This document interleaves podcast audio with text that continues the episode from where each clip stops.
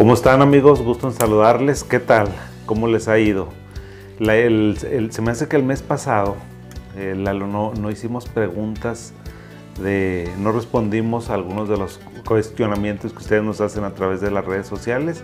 Y bueno, yo les agradezco mucho porque mes con mes, semana con semana, nos eh, contactan de México, de Sudamérica, de Estados Unidos.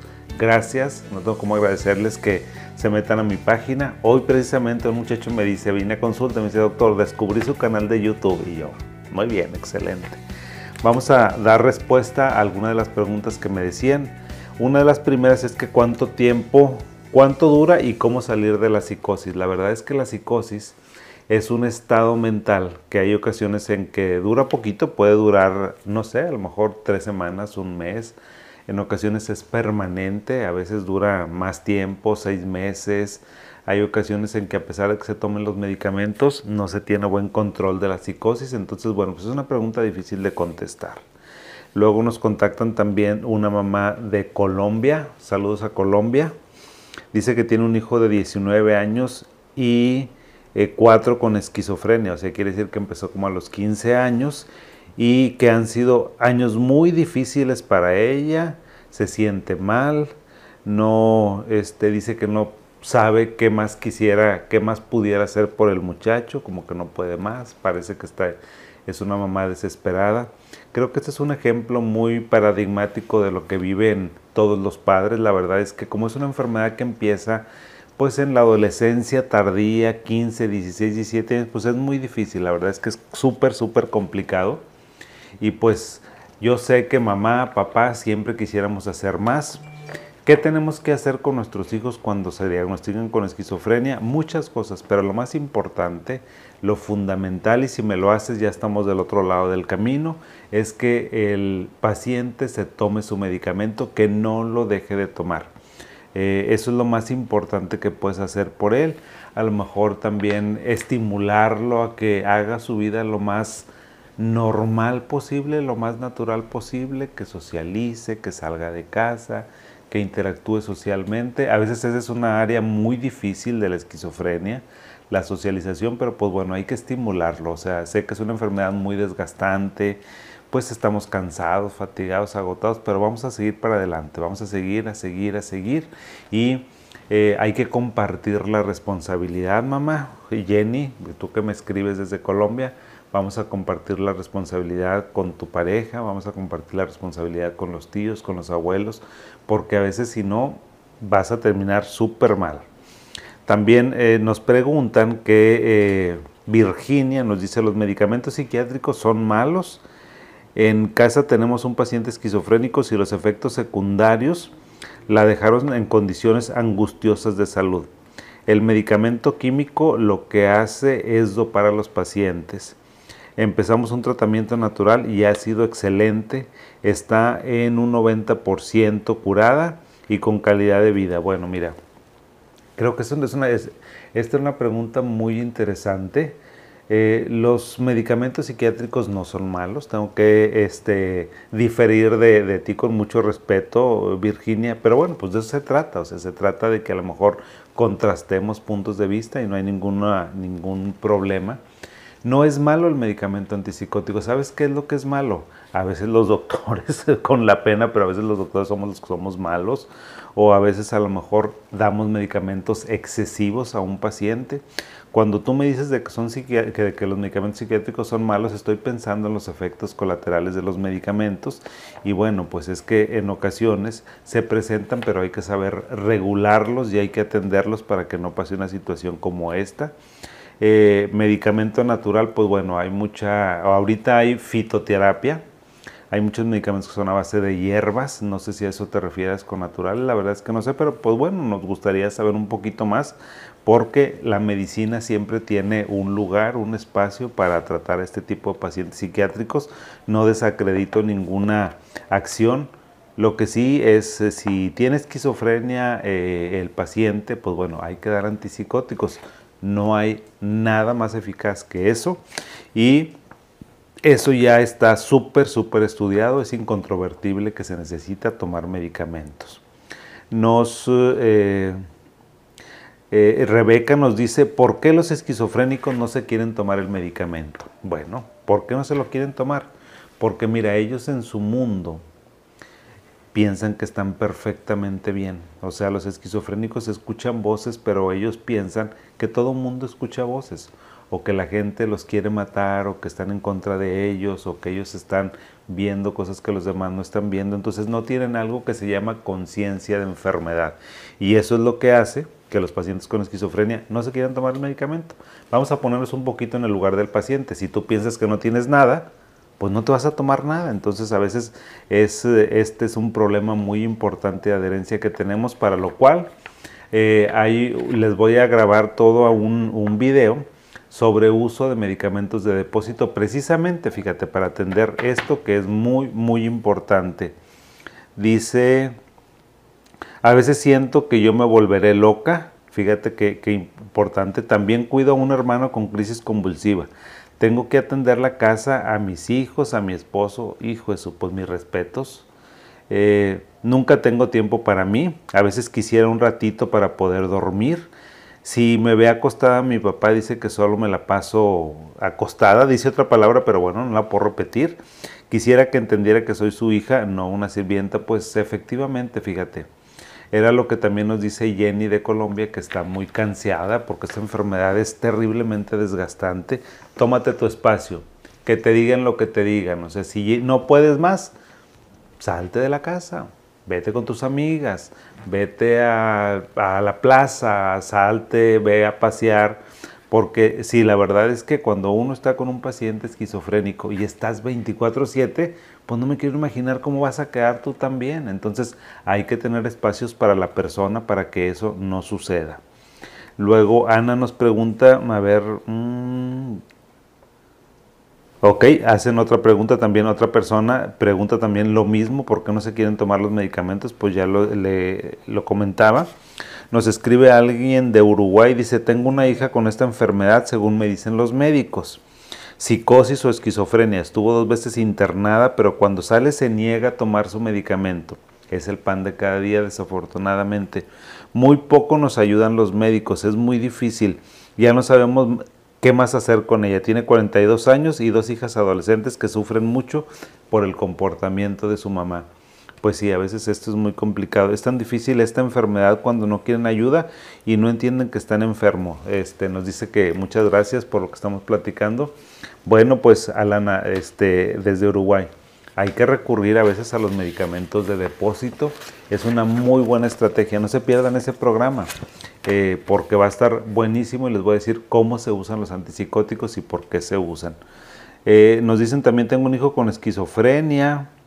Eh, no se quiere tomar los medicamentos también, dice que es terriblemente violento. Eh, dice que todo en la casa tenían miedo hasta que logró internarse hace dos años por medio del juez y empezaron a darle una, un medicamento inyectable una vez por mes. Fíjate, esto es muy interesante. Ahora tiene una vida tranquila y desde hace más de dos años no rompe nada y hasta trabaja. Pues qué buena, qué buena experiencia que nos comparte Alba. Esto es muy importante, si los medicamentos eh, de depósito tienen esa gran, gran ventaja, que se lo pones una vez al mes o una vez cada tres meses y te olvidas y el paciente le cambia completamente la vida. Nos pregunta también, eh, nos comenta Josefina García, ¿por qué los enfermos con esquizofrenia son tan malos? Ahorita lo comentamos. Algunas veces... Eh, algunos eh, que solamente tiran por la maldad, dice, parecen endemoniados. Siento hablar así. Conozco un enfermo de esquizofrenia y yo veo que siempre tira por la maldad. No lo entiendo. Fíjate que en sí los pacientes con esquizofrenia no son malos, eh, Josefina. A veces su comportamiento es agresivo, es disruptivo, pero es cuando están en una crisis. O sea, la esquizofrenia no es agresiva, no es maldad. Los pacientes no quieren ser agresivos, violentos, porque tengan maldad, no, sencillamente entran en un episodio de crisis y agitación muy fuerte, muy grave, donde están escuchando voces o tienen delirios de persecución, se sienten muy mal, terriblemente mal. Imagínate cómo te sentirías tú si piensas que todo mundo te anda atacando, cómo estarías pues a la defensiva y a ver quién se te acerca pues para defenderte. Es entendible, digo, no lo justifico, pero lo entiendo. Precisamente por eso hay que dar medicamentos a los pacientes con esquizofrenia para evitar esas crisis terribles que tenemos. Em, eh, eh, me platica Rebeca también que los doctores eh, ven a su papá, dice que tiene esquizofrenia y otros que tiene demencia. Fíjense que esto es algo que me han preguntado también mucho. la demencia y la esquizofrenia en ocasiones se, se confunde en etapas tardías de la vida, cuando estamos con un adulto, más o menos como de mi edad o algo así o más, de 50 años en adelante, 50, 60, 70 años, si el paciente empieza con psicosis, hay que diferenciar, hay que hacer una diferenciación entre esquizofrenia versus este, eh, enfermedad de Alzheimer o cualquier otro tipo de demencia. ¿sí? La esquizofrenia generalmente empieza desde etapas muy temprano y la demencia, bueno, pues se les olvidan las cosas, se pierden, también tienen psicosis, tienen delirios, pero esta es una enfermedad que es más de adultos, de adultos mayores, a diferencia de la esquizofrenia, que la esquizofrenia, les digo, es una enfermedad de jovencitos generalmente. Eh, Dice que es muy difícil llevar esta enfermedad en la esquizofrenia, nos comenta Beatriz Treviño, eh, que a veces no lo entienden este, y en ocasiones ni siquiera el cuidador. Eh, dice que a veces las personas se apegan mucho al paciente, que es muy difícil. Ciertamente, a veces, fíjense, y no he tocado ese tema, entre el cuidador o la cuidadora, generalmente la mamá, o es si generalmente es la mamá o una hermana y el paciente se hace como una simbiosis muy muy fuerte y resulta que la mamá o la esposa no pueden salir de vacaciones, no se pueden ir de la casa, no pueden salir ni con las comadres ni se pueden ir a ningún lugar, prácticamente es como no como si no hubiera vida porque tiene una vida una relación muy muy estrecha, muy cercana, eso no es correcto, o sea, también te debes de dar un espacio para ti, para que tengas otro tipo de actividades. Dice, mi hija tiene esquizofrenia paranoide, er, ella quiere estudiar y me dice que tiene que llevar una vida normal. ¿Es cierto? Pues sí. Fíjate que los pacientes que tienen esquizofrenia pueden eh, hacer una vida completamente normal, siempre y cuando, fíjate, dos condiciones muy importantes para que un esquizofrénico lleve una vida normal. La primera, la primera y más importante, que se tome sus medicamentos todos los días. Esa es la condición más importante. Y la segunda es que vayas con tu doctor, que tengas un seguimiento. Si me preguntas, doctor, ¿cada cuándo tengo que ir con mi psiquiatra? Por lo menos una vez al mes, por lo menos, para ver cómo estás de peso, para ver cómo están tus triglicéridos, tu insulina, cómo está tu glucosa, cómo está funcionando tu riñón, o sea, para hacernos una serie de estudios y también para que se vaya haciendo una relación entre el médico el paciente y también en la familia, que se vayan conociendo y que el doctor tenga la, capacidad y la facultad para identificar una recaída en etapas tempranas de la vida. Entonces es muy importante que esto este, se pueda llevar a cabo y sin duda tu hija puede tener una vida completamente normal, puede ir a la escuela. Si me preguntas, doctor, mi hijo, mi hija puede ir la, a la escuela, por supuesto, nada más que tiene que estar medicado y con una vigilancia muy estrecha. ¿Sí? También eh, aprovecho porque me han preguntado, me han comentado que a veces cuando los muchachitos están en la escuela y que tienen exámenes o que se someten a una situación estresante, a veces tienen recaídas, pues ciertamente sí. O sea, para un esquizofrénico en la escuela es un poco más complicado, pero se puede salir adelante.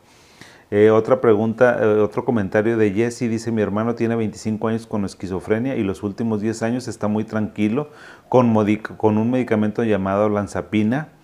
Eh, ella hasta nos dice la, la, farmacia donde se vende, muchas gracias, ya saben, las grandes cadenas comerciales de farmacias, ahí pueden encontrar el medicamento. La olanzapina es un muy buen medicamento, es un excelente antipsicótico, no para todos, o sea, no se queden ustedes como que vamos a recomendar un medicamento para todos, o sea, hay que particularizar, hay que ver qué medicamento te cae a ti bien, porque la enzapina es fantástica, pero tiene un, evento colateral, un efecto adverso muy frecuente, que es eh, eh, a lo mejor el incremento de peso.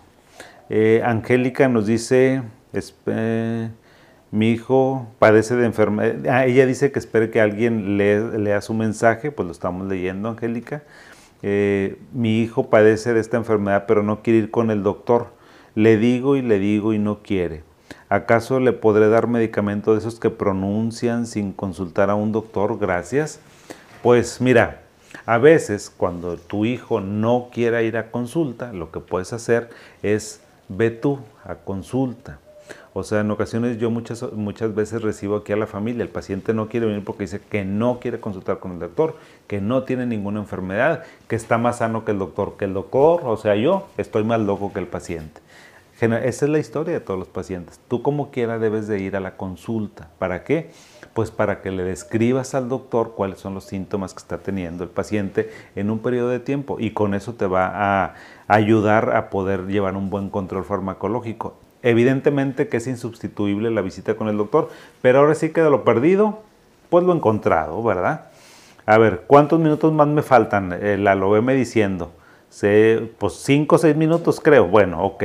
Porque yo voy así, me agarro y no pierdo la noción al estar platicando con ustedes.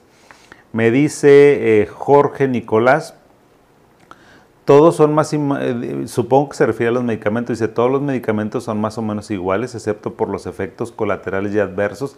Es correcto. Todos los medicamentos antipsicóticos, su mecanismo de acción principal es uno. Y párale de contar. Que si el aripiprazol o lanzapina, risperidona, loperidol, todos los medicamentos, el efecto antipsicótico se debe a un bloqueo de los receptores dopaminérgicos. Entonces, la, verdad es que la variación es muy poquita, muy, muy poquita. Así que si no te alcanza para comprar un medicamento que aparentemente es la última coca del desierto y carísimo y no lo puedes comprar, pues lo que puedas comprar. Al cabo, el efecto generalmente es sobre los mismos grupos de receptores y te va a ayudar perfectamente bien. Dice que los de primera, los de segunda y los de tercera generación, bueno, parece que Jorge sabe muy bien sobre el tema, gracias Jorge, eh, pero el mejor de todos es la clozapina y hay muchísimos estudios que lo demuestran. Jorge, ¿qué te digo, Jorge? No, no, me, metas, no me metas en camisa de once varas porque mira, eh, ciertamente la clozapina es un medicamento muy sofisticado, es un medicamento que se inventó como por los 70 definitivamente que tiene muchísimas ventajas. Pero hay que ver, ¿es el mejor para qué? Fíjate que las revisiones sistemáticas y los metaanálisis que se hacen de la información siempre preguntan eso. Bueno, ¿es el mejor medicamento para qué? Para la cognición, para combatir los síntomas positivos, para los síntomas negativos, para qué área, para los síntomas cuáles síntomas son los, que estamos tratando. Entonces, pues hay medicamentos que en ocasiones salen mucho mejor que la, clozapina en algunas áreas específicas. La clozapina no es para todos los pacientes. Dice Iris que tiene un hijo de 23 años con esquizofrenia paranoide, toma ácido valproico tres pastillas y risperidona tres todas las noches y se inyecta risperidona. Es bastante medicamento. Iris, te tengo que decir eso. Eh, se va para las calles, a los semáforos a deambular y ahí agarra dinero, se ríe, habla, camina todo el tiempo. Este dice, doctor, ¿qué se hace para que esté estable? Bueno, pues hay que revisar eh, las dosis que tiene de risperidona, porque si toma medicamento, si toma risperidona inyectable, y perdóname, si le das risperidona oral, no inyectable, ¿cómo te la vas a tomar inyectable? Y se administra por vía intramuscular la risperidona, me llama la atención que tengas dos vías, o sea, hay que ver qué dosis estás tomando. Cuando me hagan preguntas así, tan específicas, por favor díganme la dosis, porque también me dicen, está tomando ácido valproico, tres pastillas. Pues con la pena, Iris, pero el ácido valproico no es para la esquizofrenia, no sirve. Es un estabilizador del estado de ánimo. En ocasiones se da a pacientes con esquizofrenia cuando tienen agitación, cuando están muy agresivos, muy violentos y que no les hace ningún antipsicótico, pero es raro. Fíjate, eh, no sé por qué algunos colegas tienen la costumbre de a lo mejor dar un estabilizador y un antipsicótico a un paciente que tiene esquizofrenia. Poco es más, siempre en esquizofrenia o uno o dos medicamentos, con eso vamos a tener. No hay que sobremedicar al paciente porque eso de la polifarmacia nunca les ayuda. Entonces, ácido valproico, miren, eh, ácido valproico, litio, depaquene, sertralina, paroxetina, todos esos medicamentos no tienen cabida en un paciente con esquizofrenia. Tal vez se les pueda dar, pero en momentos muy específicos. Si el paciente tiene depresión, pues hay que antidepresivo. Si está terriblemente agitado y ya tienes el antipsicótico a tope y no responde, posiblemente. Menos, no, no hay que dar tantos medicamentos a los pacientes. Dice eh, Leonardo, ¿por qué se refugian en las drogas algunos pacientes con esta enfermedad de esquizofrenia? Mira, es cierto. Yo no diría exactamente, Leonardo, yo trato como de no, de no satanizar a los pacientes con esquizofrenia. O sea, se la pasan tan mal, viven tan mal ese, ese grupo de, población que no hay que decir que la esquizofrenia es eh, sinónimo de maldad que es sinónimo de violencia o que es sinónimo a lo mejor de uso de drogas, porque no es cierto. Hay algunos pacientes que sí, en general, eh, se vuelven, incrementan su uso de, tabaco, eso sí es, eh, es, cierto, pero no es que usen muchas otras sustancias, a veces las usan pues porque están deprimidos o porque están muy agitados o a lo mejor porque alguien les dio este, alguna, alguna sustancia a probar y pues de ahí se ganchan. Es como cualquier otra, otro, otro ser humano, la verdad. Eh, luego nos escribe también Storm, yo me imagino que es un nickname, ¿cómo se llama? Que es un sobrenombre. Este, dice, Doc, gracias por su información. Aloperidol y lorazepam es lo que toma mi hermana.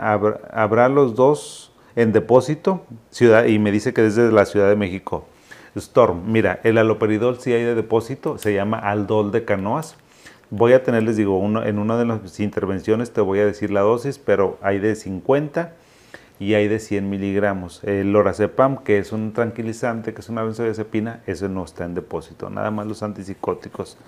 Y luego supongo que hay otro este, sobrenombre, nada de nada. Dice, los nuevos fármacos tienen menos afinidad por el bloqueo. Mira qué interesantes preguntas, ¿eh? tienen menos afinidad por el bloqueo dopaminérgico que los antiguos como el aloperidol y por ende menos efectos adversos como la bradicinesia, quiere decir que el paciente se mueve muy lento, parkinsonismo, anedonia, etc. No me salga con mentiras, órale, que los antiguos son mejores. Qué fuertes declaraciones. Pues a las pruebas me remito. Este nada de nada. ¿Cómo la ves? No, no, no, mira, te voy a decir una cosa. Eh, los antipsicóticos de primera generación, ¿sabes qué? Eso que me acabas de decir es un mito. No existe ningún fundamento científico de que avale un comentario de esta contundencia. Con la pena. Al que le buscan le encuentran. Entonces, claro que el antipsicótico, claro que el operidol es prácticamente igual de eficiente que cual te gusta. Que aripiprazol es prácticamente igual ciertamente los efectos adversos son diferentes. Yo te diría más bien, vamos a hablar, esto de que tú me dices de la afinidad, estoy completamente de acuerdo. Sí, los, nuevos antipsicóticos de segunda generación, olanzapina, risperidona, aripiprazol, ciprasidona, ketiapina, claro que tienen menos afinidad que los, de primera generación, pero fíjate lo que estás diciendo, menos afinidad. Si no tuvieran afinidad por los, por los eh, este, receptores dopaminérgicos, por supuesto que no servirían absolutamente para nada. Entonces, sí tienen menos afinidad, pero tienen más afinidad por otros. ¿sí? De hecho, fíjate, los antipsicóticos de segunda generación, dime con qué se relacionan. Con obesidad, con aumento de peso, con dislipidemias, con otro tipo de cosas. O sea, no hay un medicamento ideal, nada de nada. No hay medicamentos ideales. Eso quisiéramos, pero no, ¿verdad? Como dice mi hija, quisiese chica, pero no pudiese. Entonces, no se puede. O sea, hay medicamentos, hay perfiles, hay perfiles este, de metabolismo de afinidades de los diferentes receptores en, en, diferentes cantidades, pero eso no lo hace ni mejor ni peor, o sea, sencillamente tienen un mercado diferente, hay que ver qué estamos tratando. ¿Sí? Y otra persona, Castrillón, voy a pronunciar su apellido porque la verdad es que el nombre, Duque Castri, Duque Castri. Es verdad totalmente, mi hijo la toma y es lo único que le sirve al operidol, es el mejor. Pues ya ves, ¿qué te digo? Ahora sí que como dice, ya sabes quién, dicen que el pueblo manda. Pura mentira, pero bueno, ese es un eslogan. Dice Jesse, mi hermano tiene 25 años con esquizofrenia y los... Mm, muy tranquilo, ah, ya, esta ya la habíamos leído. Eh, doctor, ojalá en Argentina, me, supongo que me escriben desde allá. en Argentina tuviéramos... Eh, ok, me está echando flores. Gracias, gracias, gracias. Hasta Argentina. Supongo, fíjate que tengo colegas en Argentina muy buenos si no se me olvida el nombre, ahorita te diría de uno, de un doctor con el que hemos trabajado muchísimo, nos encontramos en los congresos. La verdad es que es una autoridad, o sea, eh, Argentina tiene muy buena escuela de psicoanálisis, tiene una buena escuela de, farmacología también, o sea, buenos psiquiatras, pues nada más hay que buscarlo. Dice, tengo un hijo diagnosticado con esquizofrenia, no le hice efecto el aloperidol, dosis 16 miligramos, el psiquiatra le cambió clozapina, pero en el análisis de sangre salió que le bajaron los glóbulos blancos, ahora les sacó todo. ¿Me podría orientar con algunos consejos? Bueno, fíjate, mira, el aloperidol, 15 miligramos, es una dosis promedio, pero no es una dosis a tope. O sea, si tu hijo podía tolerar un poco más el aloperidol, se le podría dar. Si me dices, oiga doctor, ¿cuál es la dosis de aloperidol? Varía desde 10 hasta 25 miligramos. Puede ser. Si no tiene efecto, pues entonces hay que retirarlo y dar otro. Hay muchas alternativas. Mira, puedes recurrir a olanzapina 10 miligramos de 10 hasta 30, aripiprazol de 15 a 45, risperidona de 3 a 6 miligramos. Hay muchas estrategias farmacológicas que se pueden utilizar. Si la clozapina este, tuvo este efecto de bajar los glóbulos blancos en la sangre, bueno, hay que retirarlo. Hay que retirarlo porque es el evento, el efecto adverso más importante de la clozapina y que pues es un evento peligroso. Luego, en TikTok. Supongo yo que esto es de TikTok, Lalo, ¿sí? En Sandra, gracias por, por seguirnos por TikTok. Aprovecho también, estamos en Instagram. Estamos también en YouTube para que me busquen por ahí y tengamos comentarios de todos lados. Tengo un hijo con esquizofrenia que no quiere tomar las medicinas y tengo que echarle en la comida. ¿Será que le hace efecto? Esta es una buena pregunta. Fíjate, mamá, que a veces, Sandra, pues no hay otra alternativa. Yo les digo que de lo perdido lo encontrado no es lo mejor. Y sabes que a veces los huercos son súper habilísimos.